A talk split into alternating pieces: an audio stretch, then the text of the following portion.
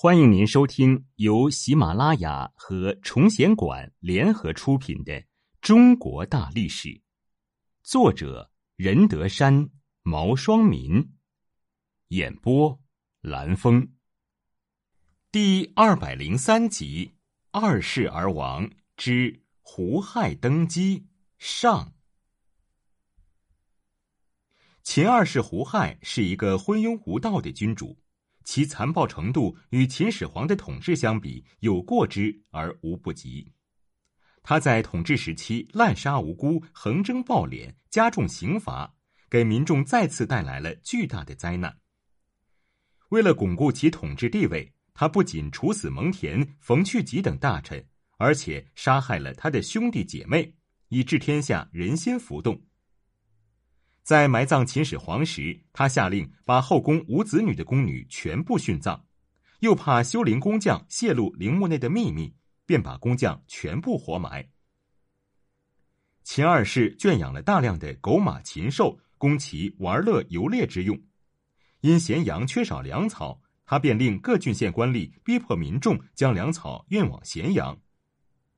运输粮草的民众要自带食物。不得吃咸阳三百里以内的粮食，将百姓推向了死亡的境地。秦始皇时的刑罚已非常苛刻，一人犯法一灭三族，一家犯法邻里连坐。到秦二世胡亥时，刑罚更加严苛，以杀人重者为忠臣，各级官吏都是执行这种刑罚的刽子手。在被压迫阶级同统治阶级的矛盾不断激化的同时。统治阶级内部的斗争也越来越尖锐，酝酿已久的反秦农民起义终于爆发了。胡亥即秦二世，嬴姓，名胡亥，是秦始皇的第十八子，公子扶苏的弟弟。从中车府令赵高学习御法，在秦始皇出游南方病死沙丘宫平台后，密补发丧。在赵高与李斯的帮助下，杀死兄弟姐妹二十余人，并逼死扶苏，而当上秦朝的二世皇帝。其在位时间为前二幺零年至前二零七年。沙丘之谋，前二一零年，秦始皇病死，胡亥继位。胡亥是秦始皇的小儿子，按理说，皇帝的位置怎么也轮不到他。他最终之所以能当上皇帝，与一个人息息相关。这个人就是宦官赵高。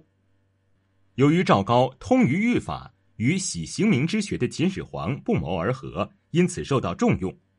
但自古以来，善勇者溺于水，明法者则多犯法。赵高也是这么一个人。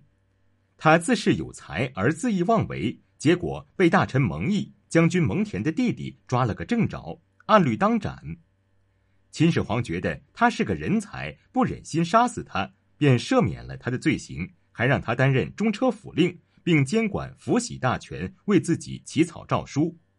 没有多久，他又任命赵高做儿子胡亥的老师，专门教授法律。赵高心胸狭窄，善于弄权，对曾经处置过自己的蒙氏兄弟怀恨在心，总想找机会报复。有这么一个人当老师，胡亥受到的影响自然很大。胡亥出生于皇家，自幼娇生惯养，又是最小的儿子，难免有些任性，贪图享乐。而且他常年住在宫中，耳濡目染的都是权力之争，再加上赵高的教诲，胡亥养成了贪婪、残忍、昏庸无能的性格。前二一零年，赵高终于等来了机会。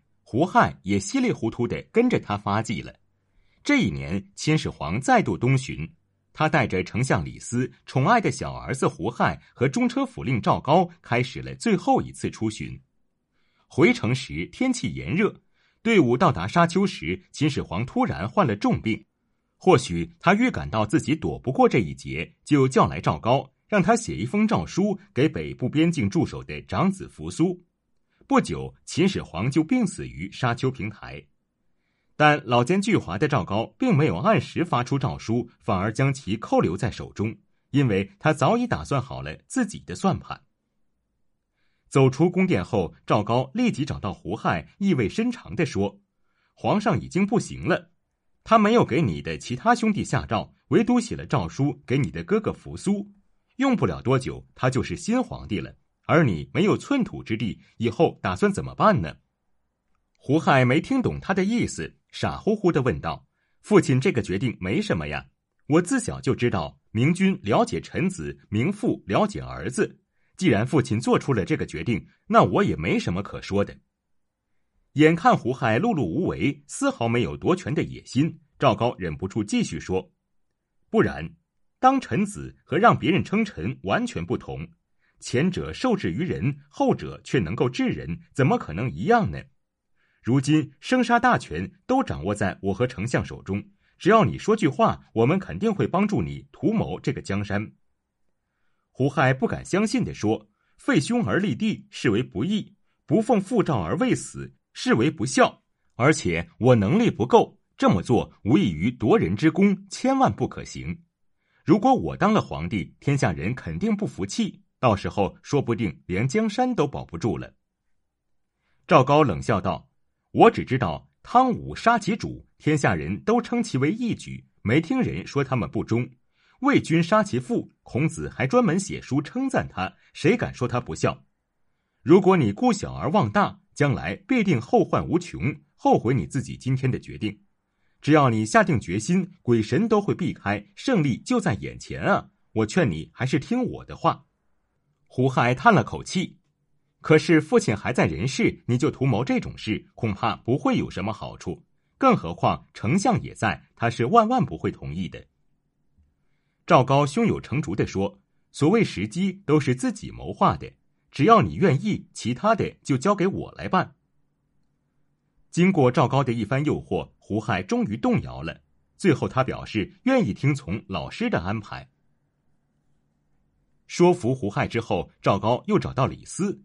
一开始，他并未说明来意，而是拐弯抹角的问：“和蒙恬相比，你的才能、谋略、功劳，还有太子扶苏的信任程度如何？”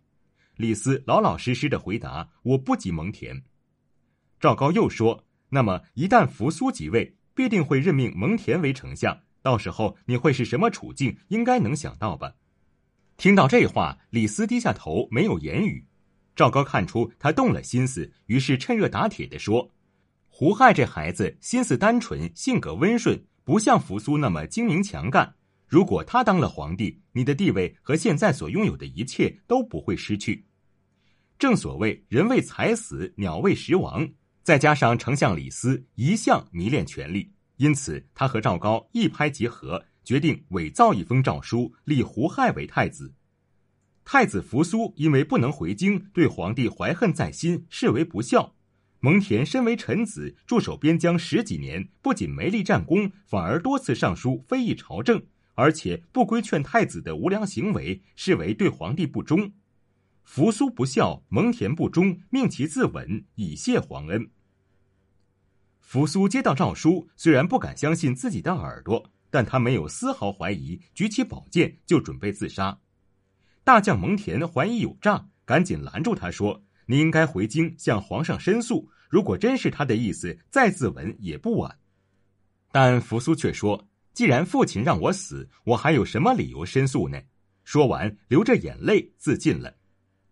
蒙恬却据理力争，怎么也不肯自裁。使者无奈。便将他关进扬州（今陕西子长北）的大牢。扶苏死后，赵高等人觉得铲除了最大的政敌，因此一回到咸阳，就立刻宣布胡亥继位。胡亥时年二十一岁，立下大功的赵高当然不会放过为自己加官进爵的机会，在他的指使下，胡亥封他为郎中令，从此朝政大权被赵高一手掌握。